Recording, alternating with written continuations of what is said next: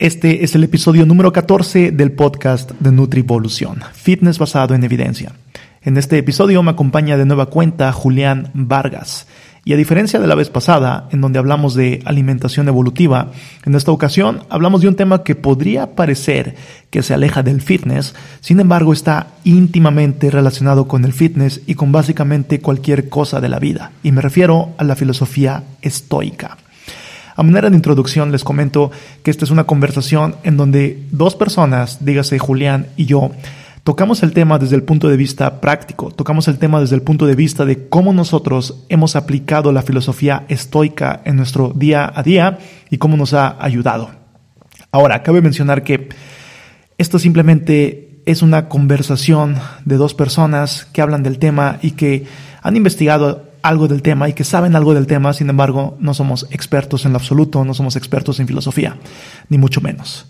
Esta charla tiene la intención de mostrar una perspectiva distinta acerca de cómo se puede llevar el día a día, acerca de cómo cierto tipo de mentalidad o cierto tipo de filosofía de vida puede ayudar a conllevar el hecho de ser un ser humano, que es bastante complicado.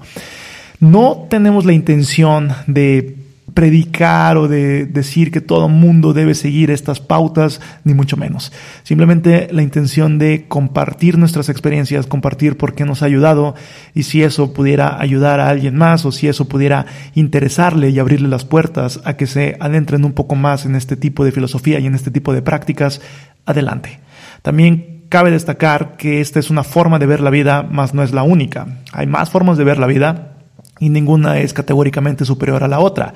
Cada una puede ser para cada persona y cada quien puede ser diferente y acomodarse a cosas distintas.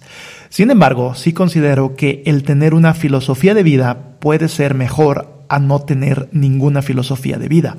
Y el estoicismo puede ser una de ellas, puede ser una opción.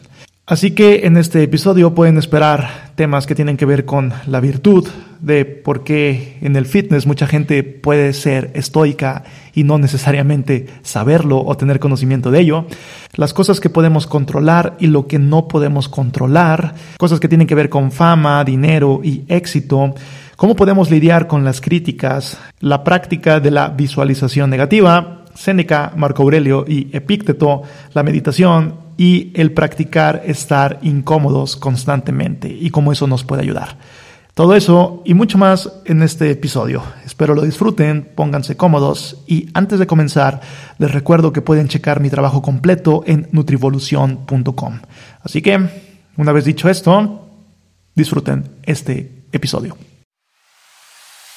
Bienvenido al podcast de Nutrivolución, el lugar en donde se buscan las herramientas y estrategias para poder optimizar nuestra biología como seres humanos, ya sea a través de intervenciones de nutrición, de entrenamiento o de hábitos de vida. Algunos lo llaman el biohacking, yo lo llamo la biooptimización. Disfruta el viaje.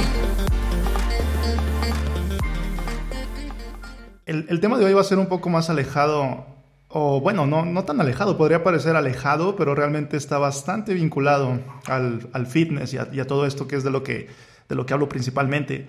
Y me refiero a la filosofía estoica, que tal vez para muchos puede ser algo totalmente ajeno y, y es normal, digo, a final de cuentas no es algo que se nos enseña en las escuelas, que bueno, podríamos también discutir eso tal vez un poquito más adelante, que, que, podría ser de utilidad, tal vez podría ser una de las materias que podrían ser incluidas y quitar cívica y ética, no sé, quitar, quitar alguna, que cambiarla por alguna otra que probablemente no, no sé, en, lo personal no siento que sea de tanto beneficio como, por ejemplo, la filosofía estoica.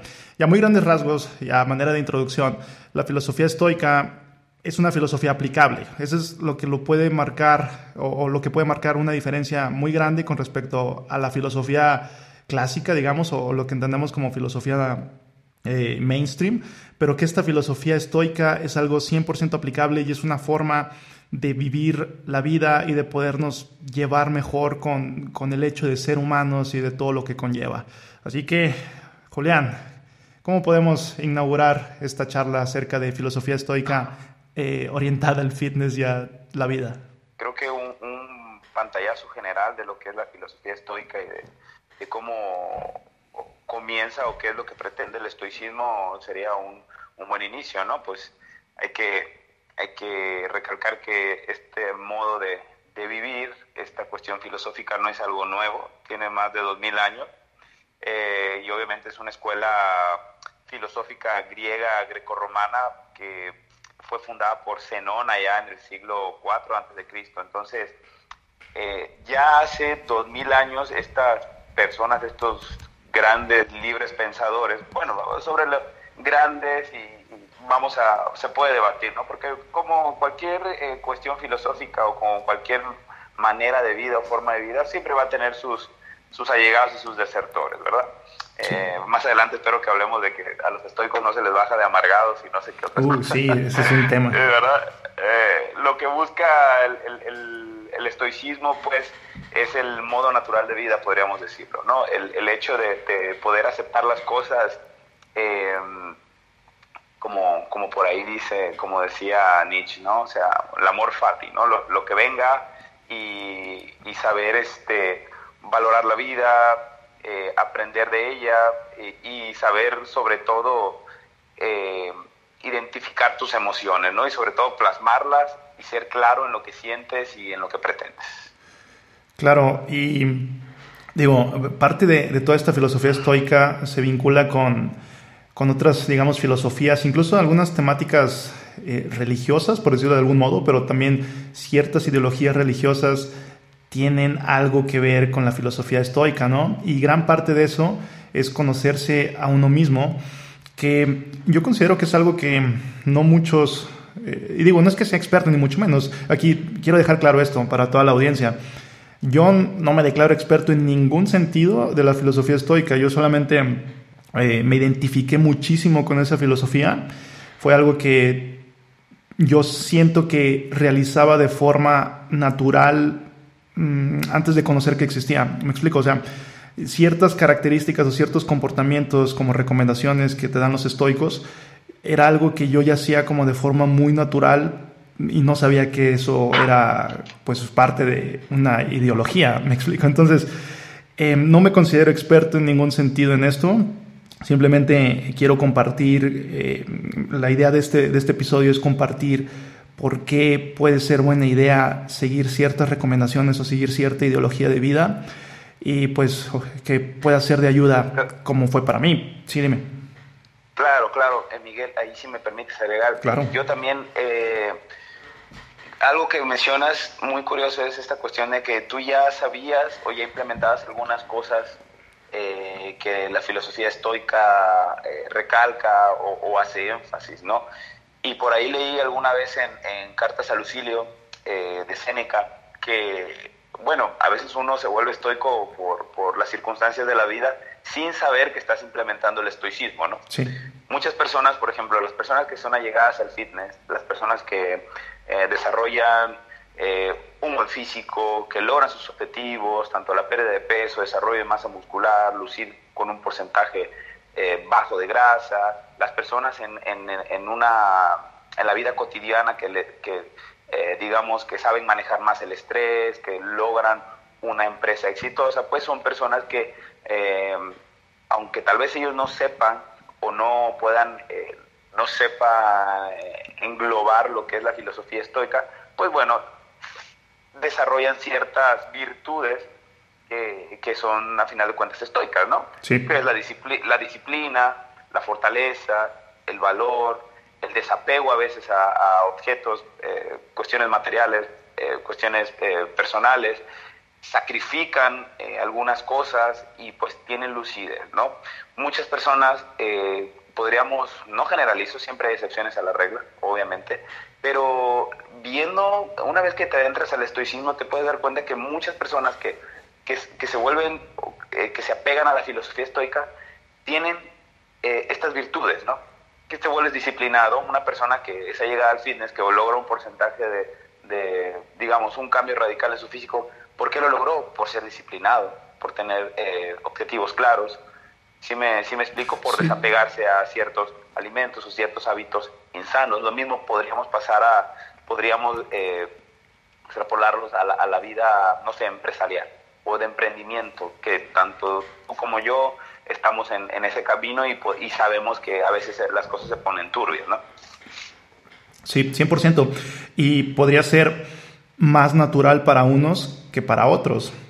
Por ejemplo, hay ciertos perfiles, ahí sí ya la forma en la que, no sé, fueron educados o incluso algo muy dentro de ellos, muy genético probablemente, pero hay personas a las que se les puede hacer más natural que a otros seguir de estas filosofías y, tal vez al final de este programa, para quien no esté familiarizado, que me imagino que sí, muchos al final de este programa van a decir, ah, yo me identifico con muchas de estas cosas y no sabía que esto existía como filosofía.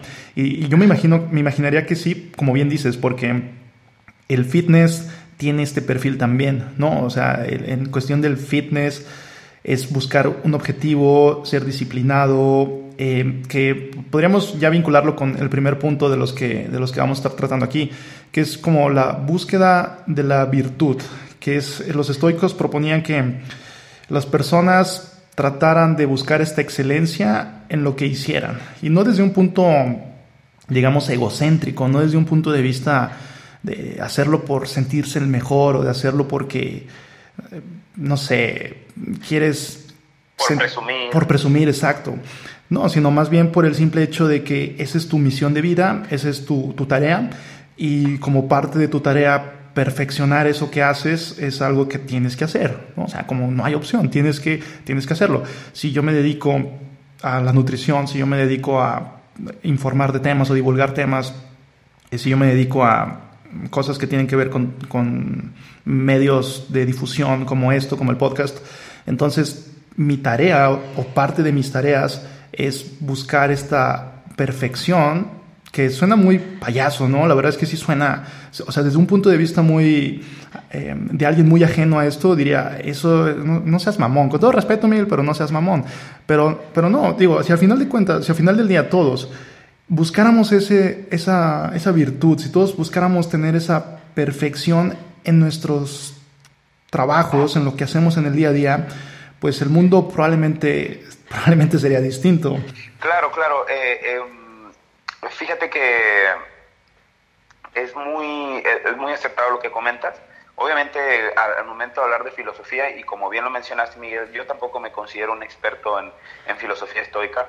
Eh, el hecho de que uno trate de buscar la excelencia, como decían los estoicos, la excelencia día tras día, no la excelencia de, eh, el resto de tu vida, porque también va a depender a qué edad conoces y comienzas a implementar el estoicismo. Por ejemplo, yo eh, me topé con el estoicismo hace dos años, un año, y desde que leí pensé, dije, bueno, esto tiene lógica, tiene sentido, voy a tratar de implementarlo. Bueno, los estoicos mencionan que uno tiene que evitar, tiene que reconocer sus eh, digamos, de manera muy coloquial, sus patas flojas, ¿no? La pata floja de la mesa, si eres una persona adicta a la cafeína, al alcohol, a los, a los dulces, a ciertos productos, que eso tiene mucho que ver también con, con el desarrollo de adicciones a un futuro. Entonces, comenzar a estudiarse uno mismo suele ser una labor bastante difícil. Eh, obviamente los estoicos, como lo mencionábamos, eh, ellos mencionan la virtud, la excelencia, ¿no? Que, ok, no se trata de que nunca te enojes, no se trata de que nunca puedas llegar a tener celos, no se trata de, que, de que nunca vas a perder la compostura. Obviamente ellos eh, también tenían miedo, también perdían la, la, compostura, la cabeza de, de, manera ocasional. Pero ¿sabes qué pasaba, Miguel? Siempre hay días o siempre en el mismo día hay oportunidades de volver a tener compostura. Sí. sí que si pierdes la cabeza, de que si un día, no sé, por X eh, o Y eh, factor puede ser grosero, estudiar ese comportamiento eh, suele ser duro, pero es el, es el paso para la virtud, para la grandeza, como ellos mencionaban, ¿no? Pues, los estoy mencionaban que uno tenía que ser disciplinado, que teníamos que tener fortalezas, buscar nuestras fortalezas, nuestras virtudes, trabajar en nuestros defectos, tener el valor para cambiar eh, eh, esas partes y, decir, bueno, ok, voy a tratar de, mejorar esto, tener la lucidez, el desapego, el sacrificio, que los estoicos, que, eh, ¿a qué les sacaban la vuelta o, a qué, recomendaciones daban acerca de qué es lo que nos hacía a nosotros hacer perder una batalla? A ellos les encantaba la, esta cuestión de comparar la, la vida como un como una guerra, ¿no? Como un campo de batalla, ¿no? Entonces ellos mencionaban que la cobardía, por ejemplo, eh, el egoísmo, eh, tú lo mencionaste ahorita, ¿no? Que a veces trabajar por un cuerpo no se trata de ser egoísta o ser eh, presuncioso, ¿no? Se trata de decir, bueno, es que yo lo quiero hacer porque me quiero sentir bien. Sí. no, por, no por presumirle al mundo que puedo lograr un cuerpo fitness y que yo voy a ser el mejor. No, se trata de que, ¿por qué lo haces? ¿Para demostrarles a ellos o demostrarte a ti mismo que eres capaz? Eh, ellos mencionaban que la imprudencia, ser una persona desorganizada, tener un exceso de confianza, eh, la debilidad, por ejemplo, decir, no, es que no puedo hacer una dieta estricta porque yo soy una persona flexible y no puedo dejar de comer galletas o no puedo dejar de tomar mi coca porque yo soy un chingón y sé cuadrar mis macros. No, se trata de reconocer qué es lo que te puede llegar a, tener problemas en un futuro. De esta forma puedes desarrollar hábitos que te pueden llegar a la excelencia, como ellos decían.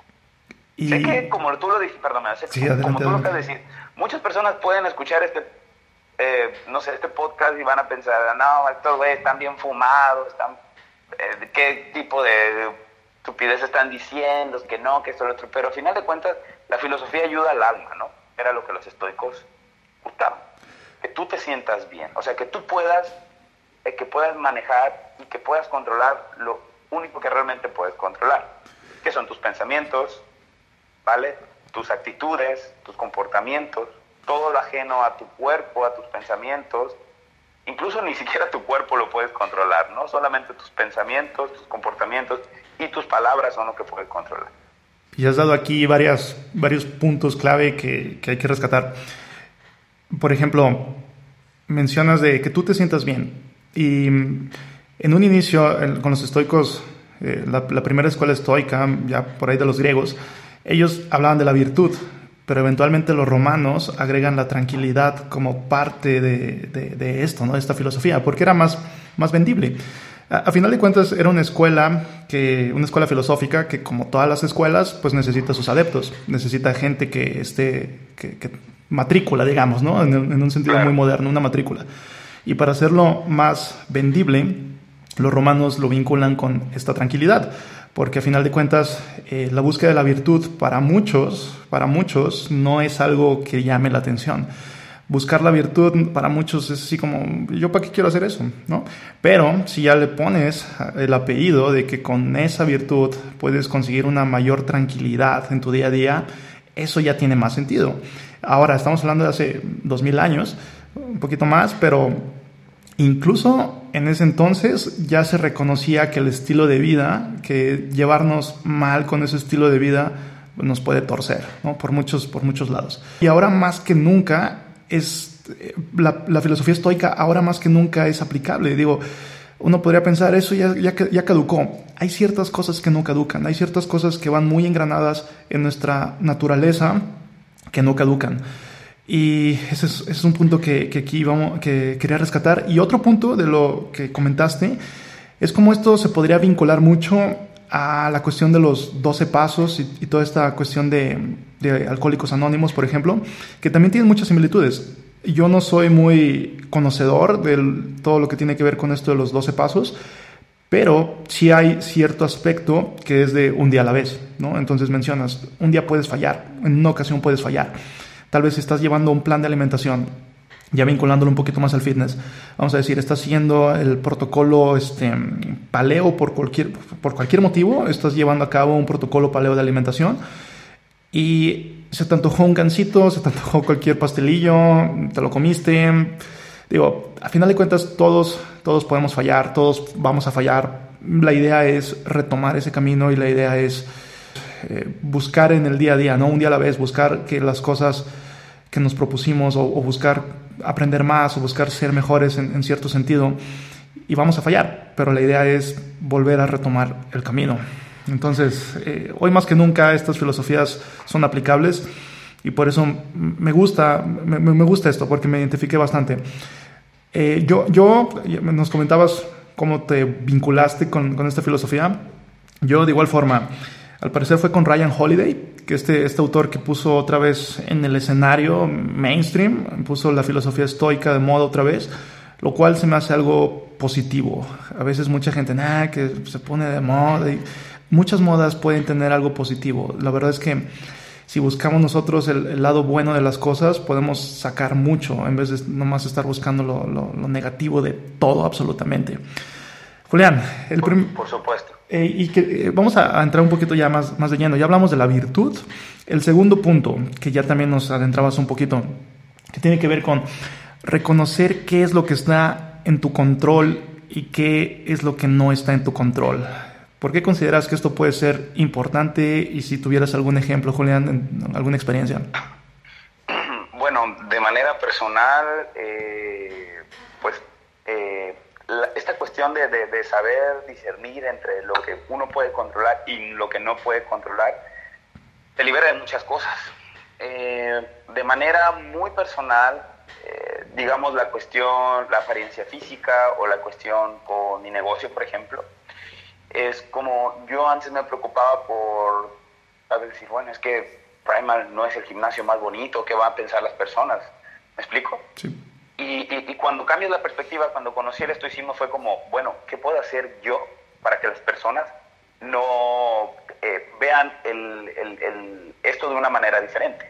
Yo dejé de preocuparme por lo que decían las personas y me empecé a preocupar por lo que yo podía hacer, controlar para que las personas eh, tal vez no pensaran que, no sé, tal vez el gimnasio no era el lugar más bonito, pero sí que las personas se sintieran cómodas, ¿me explico? Las opiniones de las personas siempre van a estar, sean positivas o negativas, y eso es algo que yo no puedo controlar, siendo sincero. Y lo que yo sí puedo controlar es la satisfacción de hacer un buen servicio, ah, la satisfacción de hacer, eh, decir algunas buenas palabras como, oye, lo estás haciendo muy bien, eh, la satisfacción de, controlar eh, mi temperamento y que, siendo sincero, me considero una persona muy tranquila, una persona que no busca conflictos en ningún momento. y como todo, ¿no? Hay veces que pierdo la cabeza, hay, hay, veces en los cuales te puede llegar la desesperación, cuando te puedes llegar a comparar, qué sé yo, etcétera. Son, son cuestiones, yo les llamo cuestiones neolíticas, ¿no? Que, que te atrapan porque toda la, todo el tiempo estamos bajo presión de que es que tienes que ser mejor, tienes que ser más rápido, es que tienes que ser eh, más delgado, tienes que ser más fuerte. Y, y, tú espérate, libérate de eso, deja de, de, anclarte con lo que dice tu sociedad y concéntrate en tus pensamientos, eh, eh, en lo que sale de tu boca en tu, eh, eh, en tu comportamiento. Y ese es un ejemplo muy claro de, cómo relaciono yo lo que, lo que yo puedo controlar, que son mis palabras, mi comportamiento, mi actitud, y lo que no puedo controlar, pues a final de cuentas es lo que, lo que dicen las personas. Que se vincula con el primer punto. A final de cuentas, si tú haces lo posible por hacer el mejor trabajo, entonces realmente lo demás está fuera de tu control. Si tú te capacitas para saber cómo entrenar a las personas, si tú tienes este tacto humano para entrenar adecuadamente a las personas, y, etcétera, ¿no? A final de cuentas, las personas, mm, si opinan que el gimnasio no está tan padre, o, que las instalaciones, o que la pintura, eso realmente ya está totalmente fuera de tu control. y, Y como bien dices, aprender a hacer esta distinción te quita mucho peso de encima, mucho si tú nada más estás esperando el, feedback de los demás, ¿no? O si tú nada más estás basándote en la retroalimentación que los demás te pueden dar, uff, la vas a pasar muy mal. Muy, muy mal. Volvemos a lo mismo. Es el, consejo que te dicen que no importa lo que digan las demás personas. En realidad tiene algo de, estoicismo eso. Eh, las opiniones de las personas siempre van a estar ahí, sean positivas, sean negativas. Lo único que podemos hacer nosotros es de manera muy zen es inhalar, exhalar y controlar esa parte, dejarlo pasar, ¿no? O sea, ¿se aprende algo de eso? Sí, no se aprende nada de eso, ok, a darle vuelta. Y, no quiere decir que la retroalimentación en ciertos momentos o en ciertos contextos no sea útil, en, en ciertas situaciones puede ser muy válida, ¿no? Por ejemplo, al momento de tú ser tu propio jefe, igual yo, al momento de yo ser mi propio jefe, pues nadie nos dice o no tenemos una persona arriba en esta jerarquía empresarial, por decirlo de algún modo, que nos diga, estás haciendo las cosas mal. A veces esas opiniones van a venir de nuestros clientes o de las personas que, nosotros atendemos personalmente, ¿no? Entonces, ellos son los que nos pueden decir.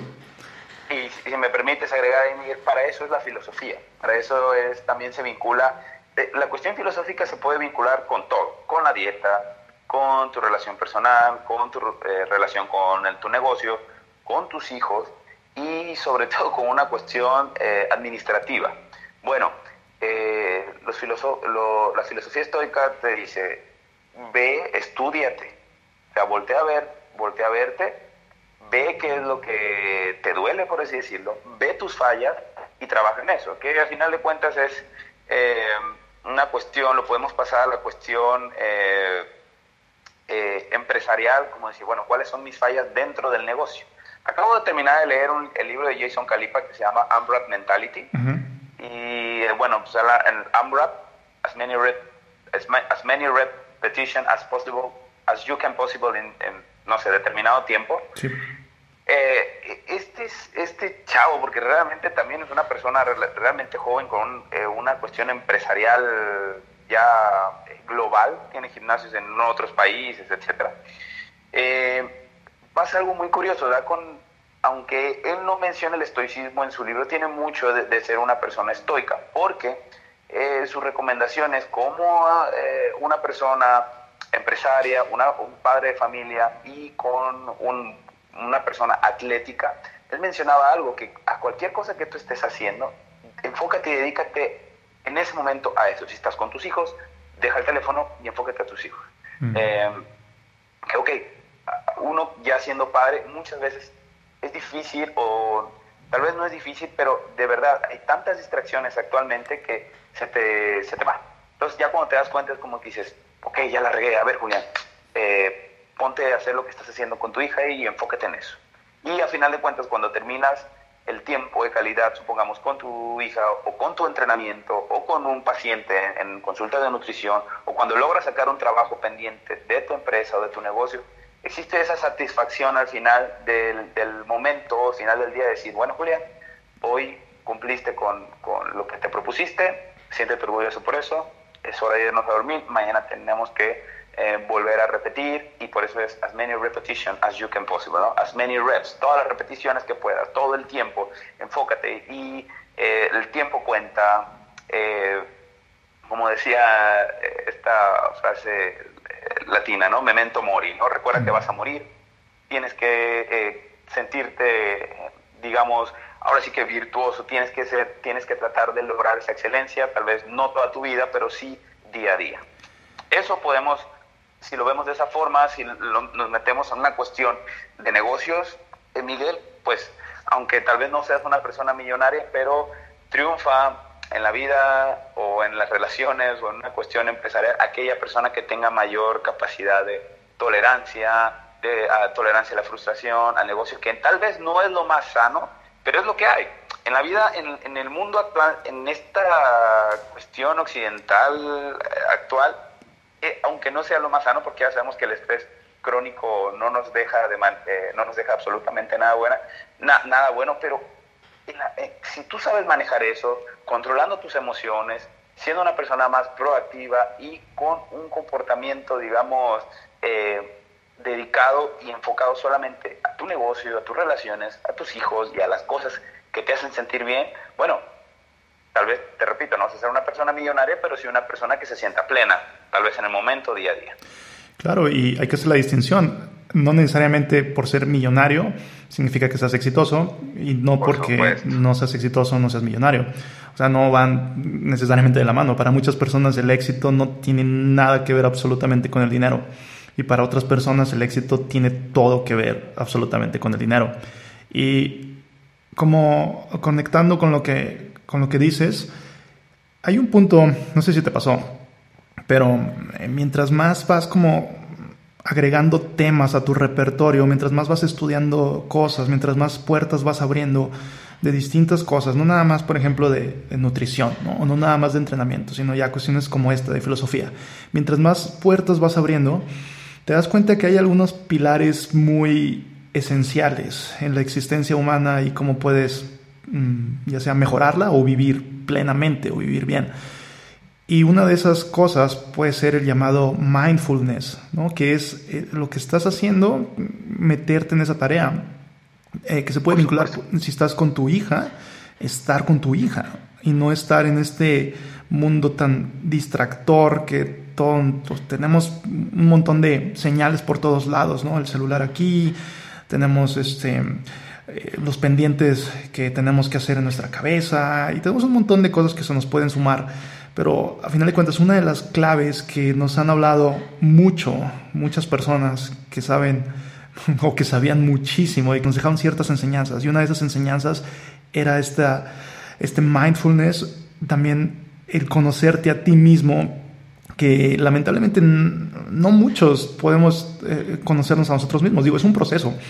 Y la verdad es que eh, no muchos ni siquiera lo intentan. Muchos ni siquiera hacen el intento de conocerse a sí mismos porque todos los distractores o por miedo a saber quién es, por ejemplo, Miguel, ¿no? ¿Quién es Miguel? Eso me da miedo. Entonces prefiero estar en redes sociales viendo lo demás, viendo las distracciones y no realmente poner atención en quién es Miguel y qué es lo que puede servirle a Miguel y qué es lo que puede no servirle a Miguel. ¿Tiene sentido? Sí, claro, por supuesto. Por supuesto, es lo que te eh, mencionaba. La parte más difícil de esto es reconocerse, ¿no? O sea, voltear a verse a uno y decir, bueno, tengo que aceptar que tengo problemas con esto, tengo que aceptar que tengo problemas con esto, con lo otro, por aquí mi adicción, qué sé yo. Eh, eso suele ser la parte más difícil. Pero una vez que comienzas a, a estudiarte, bueno, también te, vas, vas comprendiendo, te vas comprendiendo mejor y tal vez puedes comprender mejor el mundo. Entonces, retomando, esto es eh, uno, lo, que puedes controlar y lo que no puedes controlar. Y aquí también nada más agregando un poquito una experiencia personal. De igual forma, en el 2014 aproximadamente, mediados del 2014, fue cuando comienzo a subir videos en YouTube.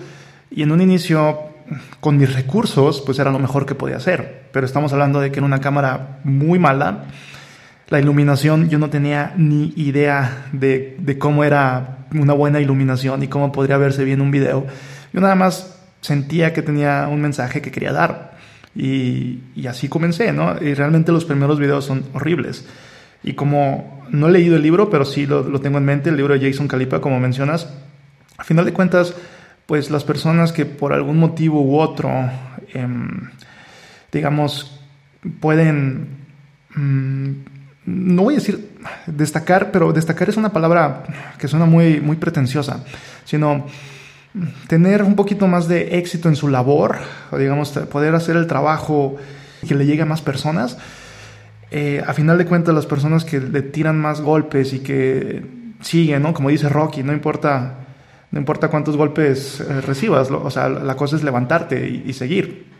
Ah, más o menos, no me acuerdo exactamente de la frase, pero, pero lo que importa es seguir eh, y que no importa si te metieron un madrazo, es tú sigues. Y la verdad es que sí recibí varios madrazos en este aspecto específico de YouTube, sí recibí varios madrazos en cuestión de críticas, críticas eh, feas, críticas que sí, y, que tienen sentido, digo, lo veo y digo, bueno, o sea, tal vez sí, sí estuvo, el video sí, sí se ve un poquito mal, ¿no? Digo, tampoco no era para una crítica tan fea.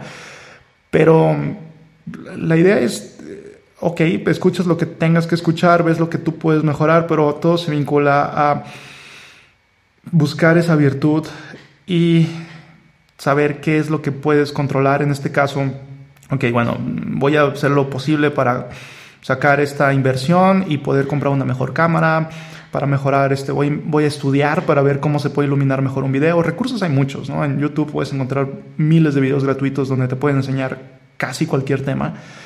Y eso está dentro de tu control. Lo que no está en tu control es qué van a decir las demás personas. Entonces, por ejemplo, con este episodio, muchas personas van a, o pueden decir, están bien fumados, estos güeyes están ya, esos vatos. Eh, ya les está haciendo daño tanto. Ya les está haciendo daño, exacto, ya, ya, ya, los perdimos, ¿no? Miguel, es que, eh, bueno, el propósito de, esta charla era eso, ¿no? Que sea algo más eh, personal algo más íntimo.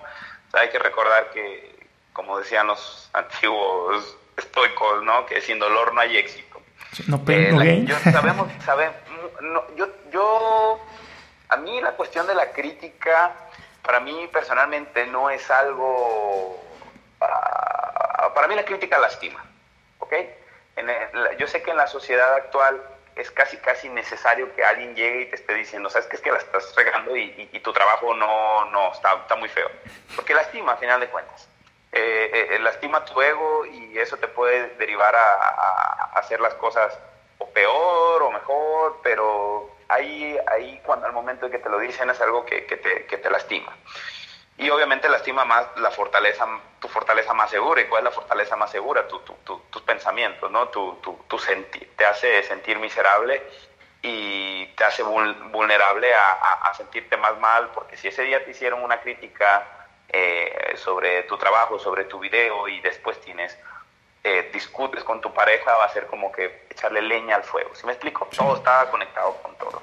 Entonces, eh, bueno, hay que hay que aprender a, lidiar con que, volvemos al mismo, nosotros no vamos a poder controlar lo que una persona nos quiera criticar, ¿no? Ok, viene tu crítica y es aquí donde se pone a prueba tu, tu, lectura o sobre...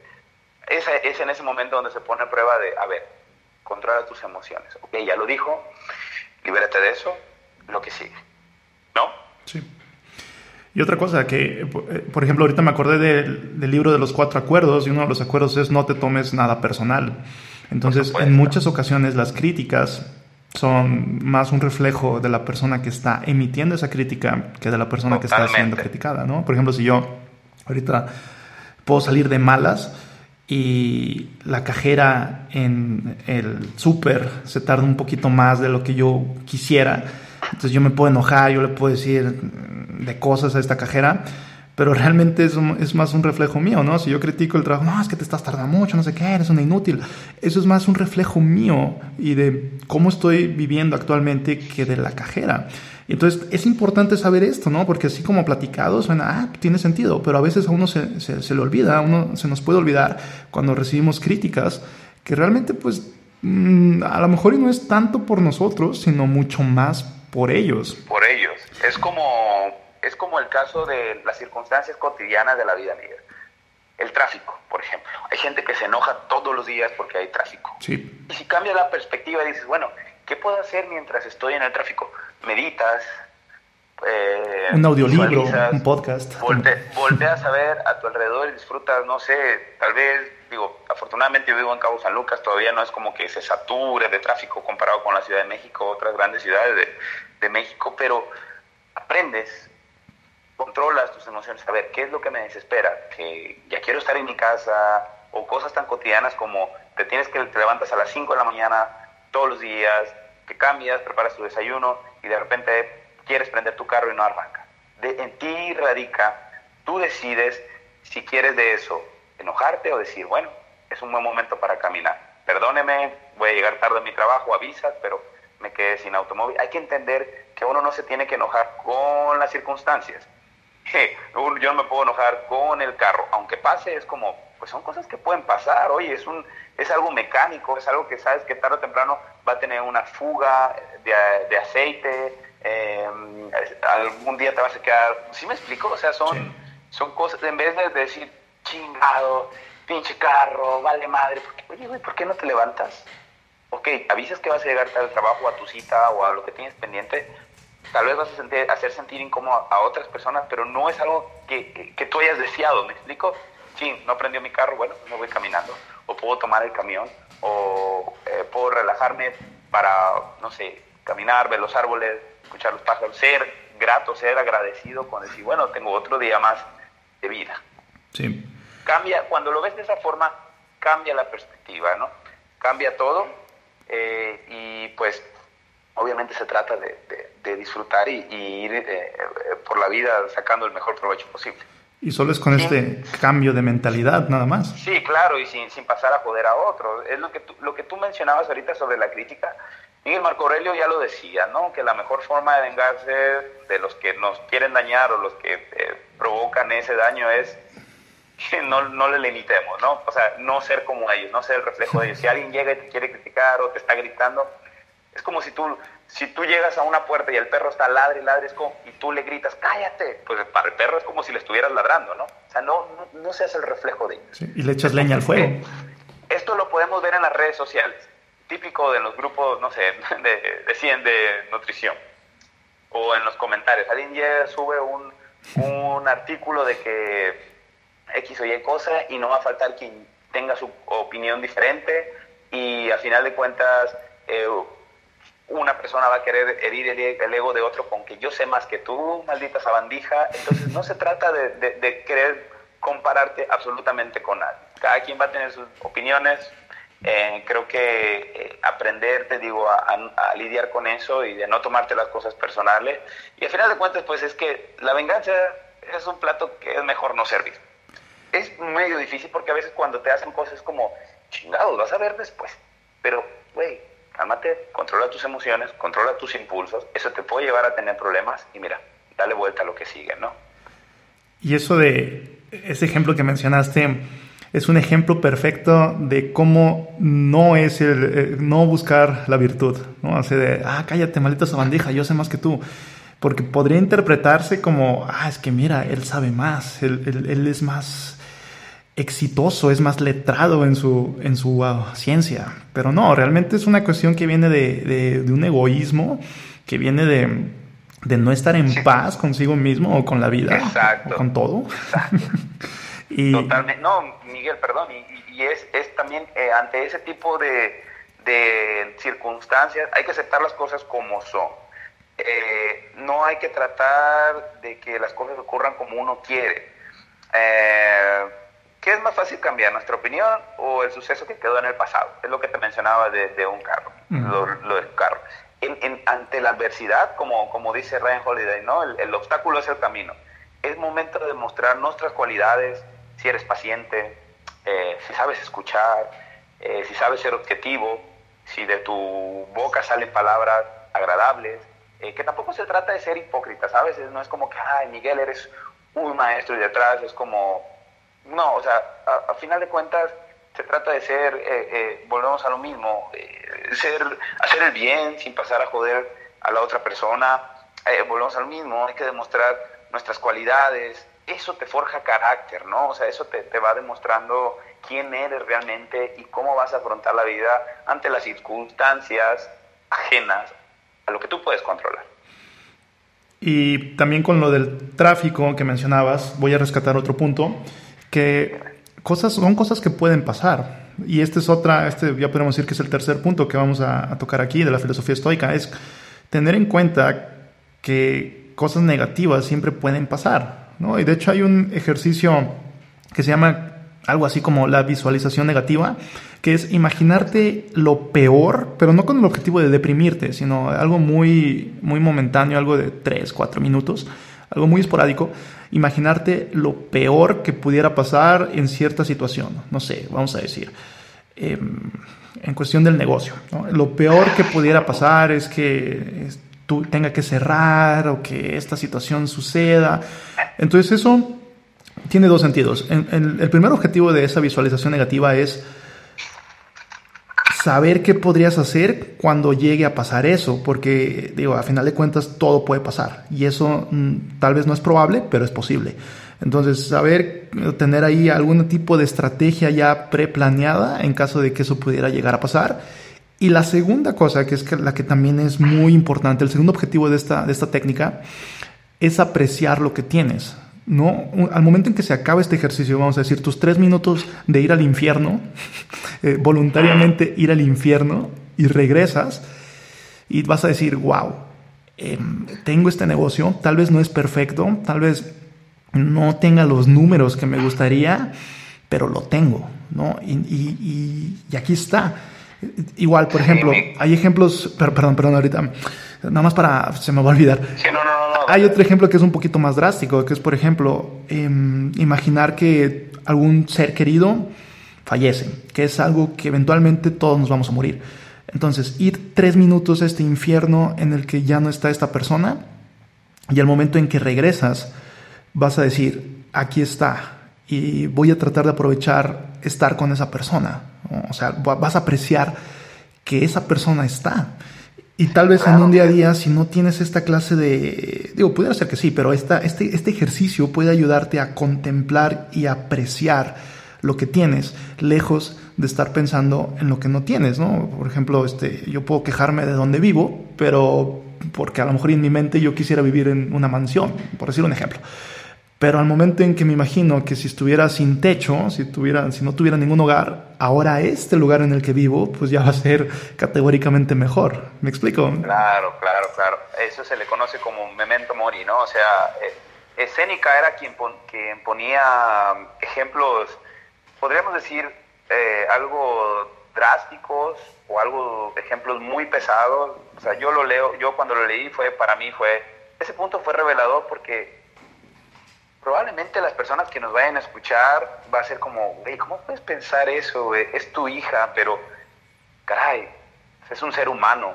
Eh, los accidentes pueden pasar. Yo eh, puedo quedar paralítico en un accidente. No quiero, pero puede pasar. No lo, o sea, no, no podemos navegar eh, con bandera blanca pensando que jamás en la vida nos va a pasar un accidente, que jamás en la vida te pueden ser infiel, que jamás en la vida te puedes quebrar una mano, una pierna, que jamás en la vida vas a, vas a perder a un ser querido. Ese, ese, ese tipo de trabajo, como, como tú lo acabas de decir, Miguel, pues es un infierno porque en el momento entra un tipo de desesperación, ya cuando regresas, tú, llegan los, otra vez tus pensamientos estables y dices, güey, o sea, aprovechalo, ¿no? O sea, es disfruta el momento con tus seres queridos y, y bueno, también obviamente los estoicos mencionaban que nuestro cuerpo es prestado, a final de cuentas, ¿no? Eh, sí, nada, es, nada es de nosotros, todo es prestado. exacto, que, que, nada es de nosotros, todo es prestado y que puede llegar a pasar y que ante ese ah, si llegara a pasar ese momento hay que visualizarlo, ¿no? Eh, amor fati, le decía Nietzsche, como te mencionaba al comienzo, amor fati significa que lo que venga eh, lo, lo, disfrutes, ¿no? Si, si hay dolor, que ese dolor te enseñe, que si pierdes tu carro o, que, que, aprendas de eso y que no te lamentes, ¿no? Que al final de cuentas, por Messi, Miguel, lo que no te mata te hmm. fortalece. Sí.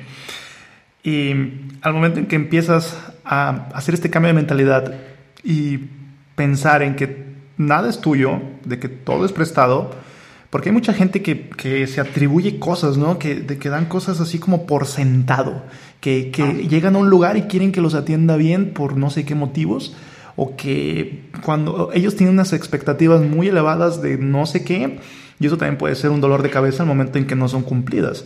Pero al momento en que piensas en que todo es prestado, pues las cosas cambian, ¿no? dices, bueno, este cuerpo, pues sí, ahorita lo estoy habitando, pero en una manera muy esencial este cuerpo es prestado porque se va a ir. Al cabo de algunos años, no sé, por algunos 80, 90 años, no sé, pero al cabo de unos años este cuerpo se va y pues todo se va eventualmente. Esta computadora que tengo aquí enfrente de mí, pues también digo, la pude comprar con el trabajo, etcétera, etcétera, pero eh, a final de cuentas es algo prestado en un sentido muy esencial de la palabra, porque se hizo con materiales que la naturaleza da, pero después quita. Entonces, ese, ese cambio también lo considero muy importante para poder lidiar con el hecho de ser humanos, ¿no? Porque ser un ser humano puede resultar bastante complicado. Sí, claro, y bueno, ahí es donde entra otro punto, ¿no? Que hay que ser fuertes. Los fuertes aceptan la responsabilidad. Mi responsabilidad en este momento, hablando de, de, manera muy personal, Miguel, es, tengo mi negocio, tengo que levantarme a las 5 de la mañana, tengo que ser puntual, aunque yo me sienta cansado, aunque yo esté enfermo, me hago responsable, o sea, soy responsable, nadie más es responsable. Como igual es lo que sale de, de mi boca, el, único responsable soy yo, de mis actitudes, nadie más. Eso eh, eh, te genera hábitos en tu mente que te vuelven un estoico capaz, ¿no? Eh, hay que aceptar solo lo que es verdadero, hay que trabajar por el bien común, eh, obviamente hay que aceptar lo que la naturaleza a veces nos tiene deparado, que esta cuestión de si existe el destino o no, podemos entrar en un debate ahí bastante largo, pero bueno, hay que aceptar que a veces las cosas son así porque así tienen que pasar, ¿no? Sí, y, y sigues dando los tiros. Y volvemos al punto de la hormesis, ¿no? Es lo que no te mata te fortalece. Y como, por ejemplo, levantarte temprano, puede que no sea muy grato en todos los días, puede que haya días en los que no quieras hacerlo. Pero ¿por qué lo haces? Digo, porque a final de cuentas esta incomodidad te va a llevar a la virtud, te va a llevar a sentirte mejor, te va a llevar a sentirte pleno, te va a llevar a tus objetivos. Y la comodidad puede ser terriblemente peligrosa. Digo que a final de cuentas, respeto eh, totalmente a quienes prefieran estar cómodos. Yo no tengo ningún problema con eso. Tampoco me voy a poner a, decir, no, es que todo el mundo tiene que estar incómodo, todo el mundo. no, habrá quien quiera estar, porque la palabra comodidad pues es cómodo, ¿no? Digo, tampoco es que la están pasando mal. comodidad quiere decir que, que no hay ahí como un, un peligro, un, un, estrés. No, o sea, es, es estar cómodo. Entonces los que decidan vivir así, adelante, estoy 100% de acuerdo. El problema viene cuando las personas quieren estar, quieren un objetivo y no quieren sentirse ni poquito incómodas. Vamos a decir, quieren el objetivo de bajar grasa corporal pero no quieren sentir ni un poquito de hambre. No, digo, es, parte del proceso, va a pasar. Ni, pesar alimentos, ni, ser, eh, ni oponerse a, no ponen resistencia ante los antojos. Sí, claro, claro, claro, por supuesto, Miguel, eso creo que en las escuelas o al menos en casa deberíamos, no precisamente el estoicismo, pero eh, algún tipo de filosofía de vida podría ser bastante interesante en el desarrollo eh, de madurez de, uno como, como, adulto. Desafortunadamente para mí, yo la cuestión filosófica la descubrí pues ya casi a mis 30 años, pero vaya, viendo, volteando a ver a mi pasado me he dado cuenta que a veces las circunstancias de la vida me orillaron a pensar como un estoico sin saberlo, sin saber qué era eso, ¿no? Eh, aceptar que las cosas pasaban porque así tenían que pasar. A mí me tocaba trabajar, eh, e, es el claro ejemplo de Séneca y Marco Aurelio, ¿sabes? Séneca era un ricachón, era un estoico ricachón, que sabía que, los excesos no lo iban a llevar a ningún lado. Y Marco Aurelio era un, emperador, eh, cansado al parecer, pero era un estoico. Y eran dos, dos polos opuestos, pero con una misma filosofía. Uno tenía el dinero, se le llevaba bien, era un consejero, y, sabía que todo era prestado, que, el, el, excedente, el exceso no le iba a dejar nada bueno. Marco Aurelio también tenía todo, era un emperador, era a cargo de, un, gran, gran imperio, pero él sabía que tal vez no era lo mejor para él, pero estaba. Aceptaba las circunstancias, ambos, eran fuertes y mantenían la disciplina de, la mentalidad estoica, ¿no? De vivir, eh, porque eso les tocó vivir y ni modo, ¿no? hay que sacar, hay que sacar el mejor provecho posible y hay que hacer lo mejor que podamos. ¿Sabes, Miguel, cómo veo yo la filosofía estoica, el pensamiento estoico? Mm. Obviamente, ya lo decía Bruce Lee, ¿no? Be water, eh, sé como el agua, ¿no? Y acóplate a, donde sea que te vayan a poner. Pero uno nace sin pedirlo y uno muere sin querer. ¿Estamos de acuerdo? Sí. Porque no, no nos enseñan a, a, lidiar o hablar de la muerte eh, desde, desde nuestros comienzo, no, no, desde nuestro, desde que nacemos. Nadie nos dice, solamente sabemos que la muerte nos los hacen ver como algo malo. Se murió fulanito, menganito, qué pena. Oye, pero pues es parte del, ciclo de vida, ¿no? De cualquier especie. Entonces, pensando en, mi, en mis ratos de, meditación, porque yo medito todos los días, eh, a eso de mediodía, mis momentos de silencio, eh, bueno, yo me puse a pensar, digo, bueno, esta cuestión, la vida es como cuando estás en un río, un río vas cuesta abajo, no puedes nadar contra corriente porque, porque te vas a cansar, ¿no? O sea, es, es algo sin sentido. Obviamente te va jalando la corriente hacia abajo. Lo único que nos queda en este, en este camino, Miguel, es tratar de esquivar los obstáculos que hay en el río. Mm. En este caso es la vida, ¿no? En algún momento te vas a dar unos buenos trancazos con piedras, te vas a topar con ramas, probablemente te puedes una piedra te va a herir muy feo, en algunos otros casos vas a pasar eh, con bastante facilidad los obstáculos. Pero ¿sabes qué? A final de cuentas creo que eso es la vida, ¿no? O sea, vivirlo de, modo natural, esquivar lo más que puedas, tratar de ser virtuoso, de ser fuerte. ¿Para qué? Para tener una muerte digna. ¿Sí? O sea, es una gran diferencia entre decir, bueno, pues ya ni modo, pues me voy a morir y te vas dando trancazo tras trancazo tras trancazo, oye, tu calidad de vida se va deteriorando.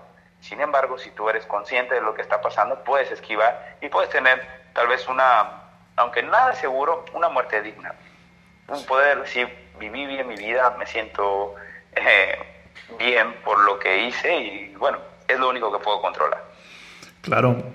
Y voy a agregar un tercer ejemplo. Hablabas de Marco Aurelio Séneca y Epícteto, que era un esclavo. Entonces, este, este contraste entre Epícteto, por ejemplo, y Marco Aurelio, como de esclavo emperador, y ambos coincidían en esta línea de pensamiento del estoicismo. ¿Por qué? Porque es algo que yo considero muy natural en el ser humano, ¿no? Es algo que pudiera ser muy identificable con hábitos que digamos podrían ser los, los más adecuados para, para, vivir, por decirlo de algún modo, ¿no? Y, y aquí otro punto que, que, podemos conectar que se vincula a esto es eh, entrenar la mente, así como entrenamos al cuerpo, también entrenar la mente. Este ejercicio de visualización negativa sería uno, por ejemplo la meditación que mencionas, ese sería otro, ¿no? Eh, pero muchas personas ignoran que la mente puede ser tu mejor amigo o tu peor enemigo. Y es así de poderoso. La verdad es que si tú tienes una mala relación o tú tienes una, digamos, una mala ejecución de tus procesos mentales, digamos, o si tu mente te juega en tu contra, puede ser muy, muy feo. La verdad es que puede ser muy, muy feo. Y por el contrario, si tu mente te juega a tu favor, puede haber muchas cosas positivas. Y realmente la, la mente es algo Em, que puede marcar una diferencia día y noche y esta también se puede entrenar. Digo, también puede haber, eh, podemos buscar la forma de llevarnos mejor con nuestra mente o de que nuestra, nuestra mente nos, nos juegue más a, nuestra, a nuestro favor. Y la meditación, eh, ese por ejemplo, aquí voy a agregar nada más un tip muy práctico. También es, es, algo que he estado implementando. La verdad es que he batallado mucho en el transcurso de los años. Es algo que he intentado, entonces a veces no puedo, a veces sí, me distraigo mucho. Pero lo que me ha ayudado bastante es una aplicación en, en el celular que se llama Headspace.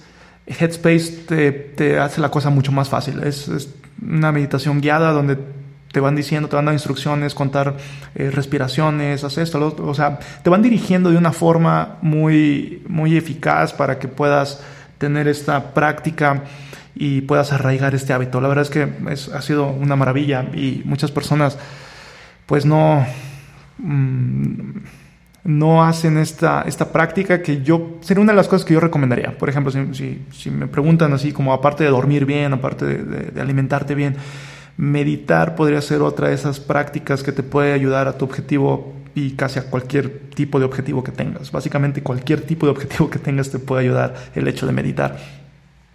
Sí, claro. Y Miguel, perdón, y muchas veces cuando se habla de meditación, ok, el silencio es una hermosa herramienta, ¿no? O sea, es dedicarte unos minutos de silencio es algo que eh, muchos de nosotros nos podríamos ver beneficiados, aunque existe la idea errónea actualmente de que es que nunca tienes que estar solo en la sociedad actual.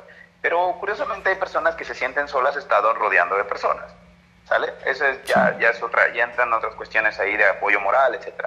Pero lo que voy es que también se puede filosofar eh, o meditar ante la vida cotidiana, el ruido de, de la ciudad. Volvemos a lo mismo, estás atorado en el tráfico, piensa, piensa eh, también los eh, estoicos eh, hacían un ejercicio que era aparentar que hoy es el fin, hoy es el último día, que va a sonar como a cliché de vive tu vida como, vive tu día como si fuera el último día. Sí, suena a, a libro de superación personal, etcétera, pero realmente cuando lo ves, o sea, como un trabajo, dices, tiene sentido, o sea, ¿qué temo perder? ¿Qué temo perder? O sea, ¿qué tengo? ¿Dónde estoy? ¿Qué quiero? ¿Me explico? hay, diferentes eh, trabajos, modos de, ver la vida que, nos pueden facilitar eh, ser más humildes, por ejemplo. Sí. ser, que, ser más humildes, ser más apto, ser más grato, ser más agradecido y sobre todo poder apreciar lo que tenemos actualmente. Sea mucho o poco, pues es algo relativo, pero a lo que me refiero es tu salud, las personas que te rodean, tu relación, tu hija, disfrutar de la vida simplemente. Y, y, ser humilde no está peleado con, con buscar eh, esta virtud. Digo, nada que ver, simplemente ser humilde es comprender que una, hay un orden natural de las cosas, hay, hay un poder supremo que no podemos controlar en lo absoluto. Y, y, dos, que eventualmente todo es prestado, ¿no? Entonces, ¿de qué presumes? Digo, realmente eh, presumir si es un acto que... Demuestra debilidad, ¿no? Es, exacto, sí, es, es un acto que, que demuestra que quieres compensar algo, ¿no? O sea, mientras más presumes de algo, probablemente menos lo tienes o menos sientas que lo tienes, porque de igual forma alguien puede tener un millón de pesos, ¿no? Por decir algo. Entonces, bajo la definición técnica, ya se podría considerar como millonario, porque en solvencia tiene un millón, entonces pues, ya podría ser como millonario. Em, entonces, probablemente él no se sienta como un millonario. Digo, bajo la definición técnica, tal vez ya lo sea, pero no, él, él probablemente no se sienta así. Y bueno, una de las cosas que podrían pasar es que esta persona em, empieza a presumir que es millonario y mientras más lo haga, pues a lo mejor y más quiere decir que no se siente. sí, claro, ahí puede haber, puede haber carencias emocionales, ¿no?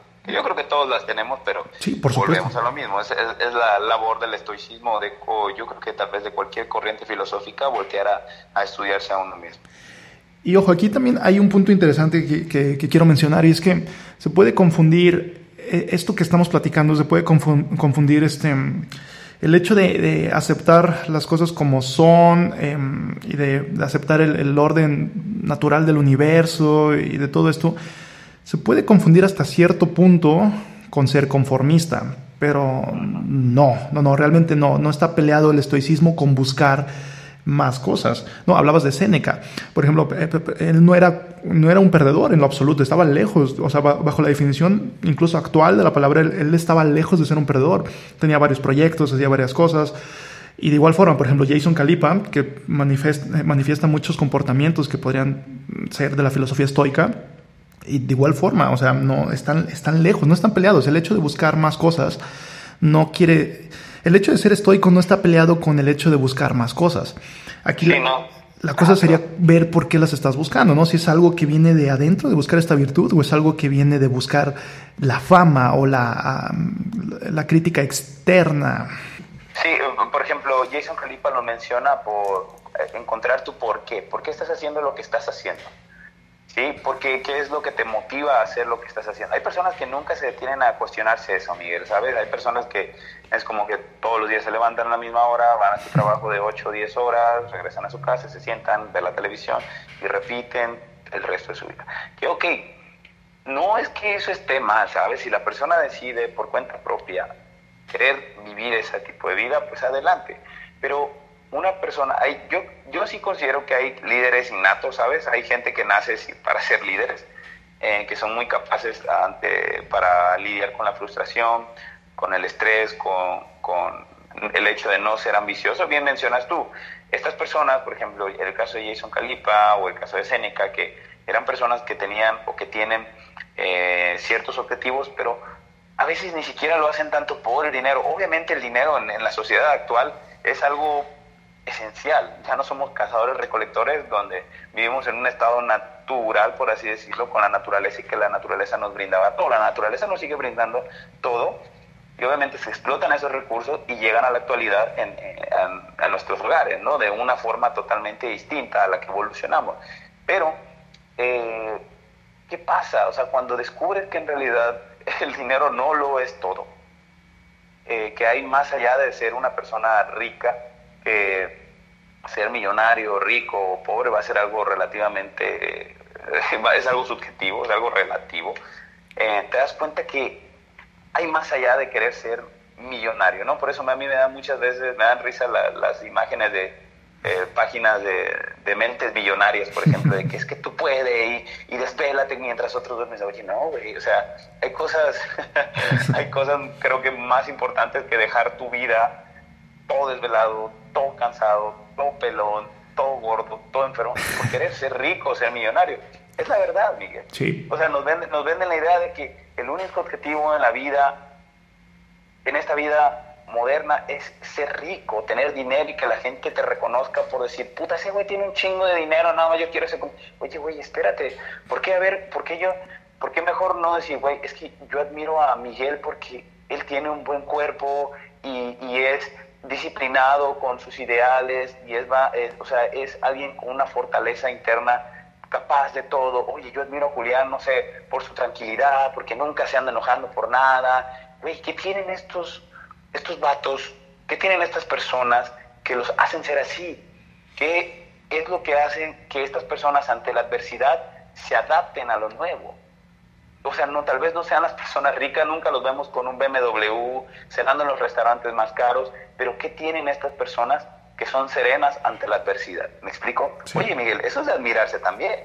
Sí, claro. El caso, el, eh, perdón, el caso de Jason Califa, él menciona que él está haciendo lo que está haciendo, o su segundo switch, o su segundo. Siempre hay oportunidad de indicarse. Es como el nutriólogo que pasa a recomendar comer seis veces al día, en que encuentra el ayuno y empieza a recomendar dos, eh, dos comidas o tres comidas pequeñas al día. Y, no va a faltar la, gente inoportuna que diga, ay, güey, pues acuérdate cuando recomendabas comer seis veces al día. Sí, güey, pero yo ya cambié. Yo ya me adapté a lo nuevo. El caso de esta persona, por ejemplo, el caso de Jason Calipa, la verdad su libro me enseñó muchísimo en la cuestión empresarial, es que cuando a su hija le, le diagnostican leucemia, hace cuatro años, tres años, si no mal recuerdo, él se sentía en plenitud física, era atleta de los CrossFit Games, económica, eh, familiar. ¿Y qué pasa? Viene este cambio con su hija, el problema de leucemia, y todo se le mueve.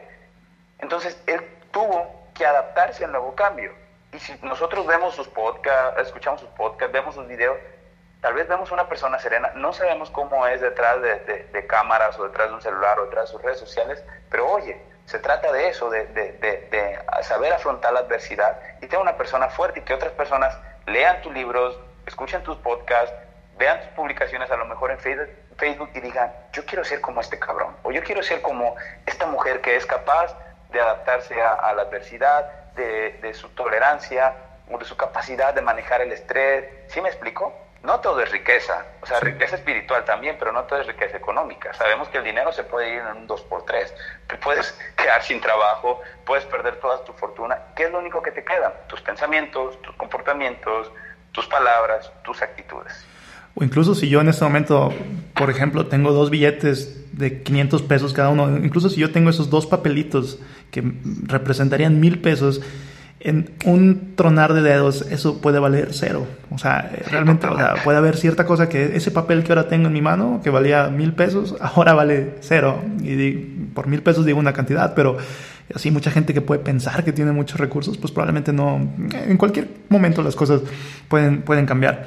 Y hay que tomar en cuenta también que el, dinero y la fama son, no son nada. realmente el dinero es un medio. Si tú ayudas a muchas personas, obviamente puede venirse manifestado en tener más retribución económica, ¿no? Por ejemplo, eh, no sé, Steve Jobs, que ya podría ser muy controversial si realmente ayudó o no, pero en cuestión de tecnología innovó mucho, en cuestión de tecnología él, él aportó mucho en este sentido le ayudó a muchas personas en este sentido a tener esta mejoría tecnológica y eventualmente pues la retribución económica fue una manifestación de eso. Pero cuando buscas el dinero por el simple hecho de buscar el dinero vamos a estar en problemas. Y de igual forma la fama, ¿qué es la fama? Realmente la fama son números, pero la fama, cuando hay personas que buscan la fama por el simple hecho de ser famosos, también es un problema. Cuando tú tienes fama indirectamente por tu trabajo que haces y por ayudar a personas y por esto, por lo otro, eso ya sería una relación, digamos, más positiva con la fama o una especie de fama más positiva, por decirlo de algún modo. Sí, por supuesto, por tiene Sentido. No, es, no es buscar la fama por ser eh, reconocido mundialmente, ¿no? sino, que sino, que sino que sea una consecuencia de tus actos. Exacto. Que sea el puente para, para un objetivo. O sea, no es necesariamente es parte del camino, pero no necesariamente que sea la meta todo el tiempo, ser una persona famosa, porque también eso te puede meter en problemas. Sí, sí, y es algo muy indirecto que puede venir o puede no venir, pero no es algo en lo que uno se fijaría. Pero, Miguel, pero antes de que se me olvide, eh, pero esa mentalidad es algo que nos inculcan desde pequeños. Tienes que trabajar arduamente, ¿para qué? Para que seas famoso y vivas bien. Oye, eh, pero ya cuando empiezas a cuestionarte las cosas, dices, ¿realmente es lo que quiero? o sea, ¿realmente quiero ser una persona famosa por tener dinero cuando en realidad en mi casa o mi salud está pagando los, está pagando los platos rotos por eso. Mm, es la, importancia de tener un, concepto filosófico para cuestionar, para cuestionar lo que nos enseñan o para cuestionar las cosas que, que hay en la vida cotidiana. Y conócete a ti mismo. Sería otra frase clave aquí que podremos volver a conectar. Ya manera de empezar a cerrar esta charla, Julián. Em, ¿Cuáles son los consejos que podrías dar a la gente que nos está escuchando que pueda, que, pueda vincularse con esto que estamos platicando de la filosofía estoica y que pueda ayudar en algún sentido a mejorar su vida? aceptar solamente lo que es verdadero, evitar estar saturarnos de noticias, de estar viendo noticias en la televisión, los periódicos, en las redes sociales, trabajar por el bien eh, de uno mismo, mutuo con, con tus seres más allegados, eh, trabajar sobre nuestras necesidades y deseos, este, que esto solamente comprenda, se comprenda algo que nosotros controlamos, no lo que no podemos controlar, aceptar lo que la naturaleza nos tiene deparado, trabajar en nuestras virtudes, eh, eh, reconocer nuestras debilidades, eh, meditar. Creo que estudiarse a uno mismo, volvemos a uno mismo, suele ser la parte más compleja, pero comenzar con controlar tus emociones, o sea, que siempre vamos a sentir el impulso de decir, hoy le voy a responder para que vea, tenga su merecido. Ok, respira, hay que aceptar que el enojo nos ciega, nos ciega mucho.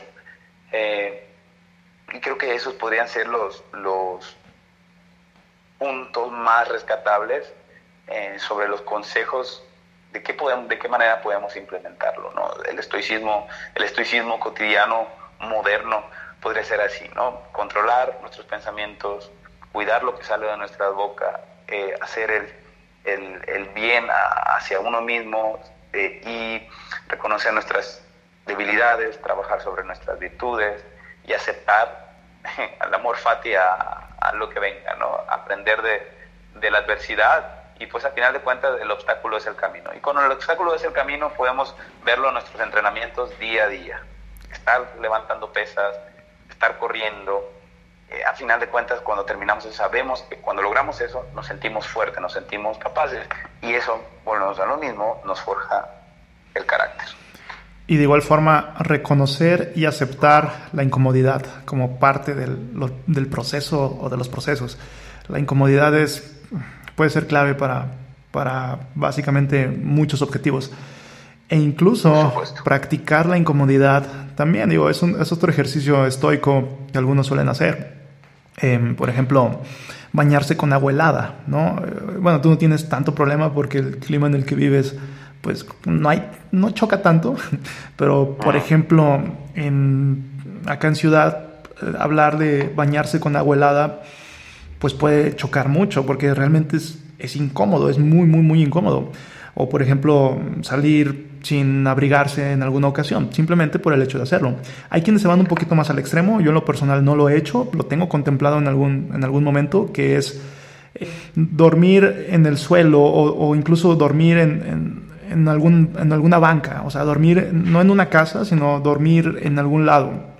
Ya puede resultar un poquito peligroso, pero se entiende el punto, o sea, es un ejercicio estoico que a la vez en que tú lo haces y te das cuenta de que realmente no pasa mucho, ¿qué es lo peor que puede pasar? Entonces te das cuenta de que puedes iniciar proyectos o de que puedes echarle ganas a tus sueños. Y lo peor que puede pasar es lo mismo que nos va a pasar a todos, que eventualmente pues vamos a llegar a la muerte y solamente tenemos esta vida para, para conseguirlo, ¿no? Digo, hasta donde se sabe, pudiera que haya más, no se sabe. Lo que sí estamos seguros es que estamos en esta vida y que nos vamos a morir un día. Y de igual forma, ayuno es otro punto que quería, que quería checar. El, el hecho de ayunar también es un ejercicio estoico, dejando a un lado los posibles beneficios fisiológicos y dejando a un lado todo esto que, que ya se ha hablado antes. Pero el, el, hecho de ayunar es, es un ejercicio estoico. Te das cuenta de que tu cuerpo es mucho más sabio de lo que tú le has atribuido. Tu cuerpo es mucho más eficaz de lo que tú crees. Y ayunar te puede ayudar a, a darte cuenta de eso porque puedes pasar varios días sin comer y realmente no, en, la mayoría de las personas saludables, realmente no va a pasar algo que pudiera ser potencialmente peligroso. Tu cuerpo es eficaz. lo único que va a pasar es que la comida te va a saber mejor y vas a saber valorar y apreciar, ¿no? Exacto, mucho eh, Yo hago ejercicios de ese tipo constantemente, exposición al calor, al frío, cada que voy a abrir mi negocio, a veces a las 5 y media de la mañana, ya estoy ahí, es como que, ok, a ver, sin, obviamente sin ser a llegar a ser un estúpido y no exponerme a riesgos, es como que, a ver, ¿cómo está el clima hoy? Ok, se siente un poco de frío tolerable.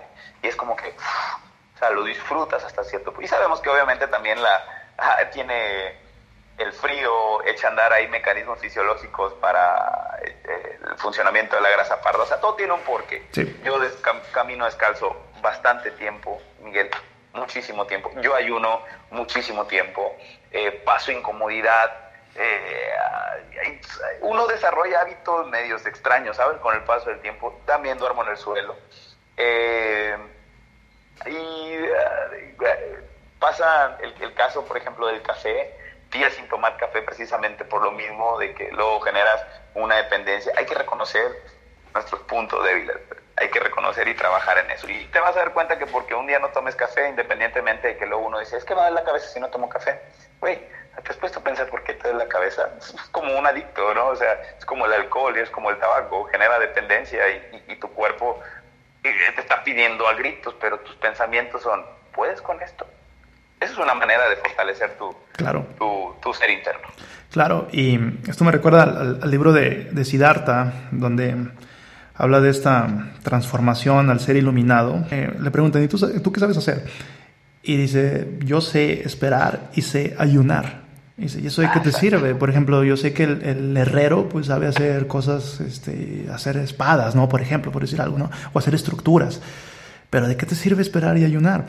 Y dice, bueno, esto me sirve porque de, esta forma yo ya sé que si no encuentro un trabajo que no sea parte de mí o, o si, si yo no tengo una labor que, yo no sienta arraigada en mí, no tengo la necesidad de hacer algo simplemente por el hecho de hacerlo, cualquier cosa, por tener que comer. Por eso sé esperar y sé ayunar. Entonces esto, eh, cuando tú te das cuenta de que puedes pasar ciertas incomodidades exitosamente, pues eh, puede aumentar la probabilidad de que consigas tus objetivos, ¿no? que eventualmente pues va, a hacer que seas más constante, va a hacer que, sigas echando los tiros que tengas que echar y eventualmente pues conseguir ese objetivo que tenías. Julián, ha sido todo un gusto platicar acerca de esto. Muchísimas gracias, eh, Miguel, y pues espero que esta charla de casi hora y media les guste y que no piensen que estemos fumados o drogados o algo por el estilo. Y si sí, pues ya que, ¿no? Y si sí, pues me importa un carajo. Como el libro de. Ah, por cierto, este libro también, el, el, sutil arte de que te importe un carajo. Eh, Mark Matson, creo, no, no recuerdo exactamente el, autor, pero también otra recomendación que habla un poquito acerca de estos tintes estoicos. Este episodio ha llegado a su fin. Gracias por escuchar y te espero hasta la próxima.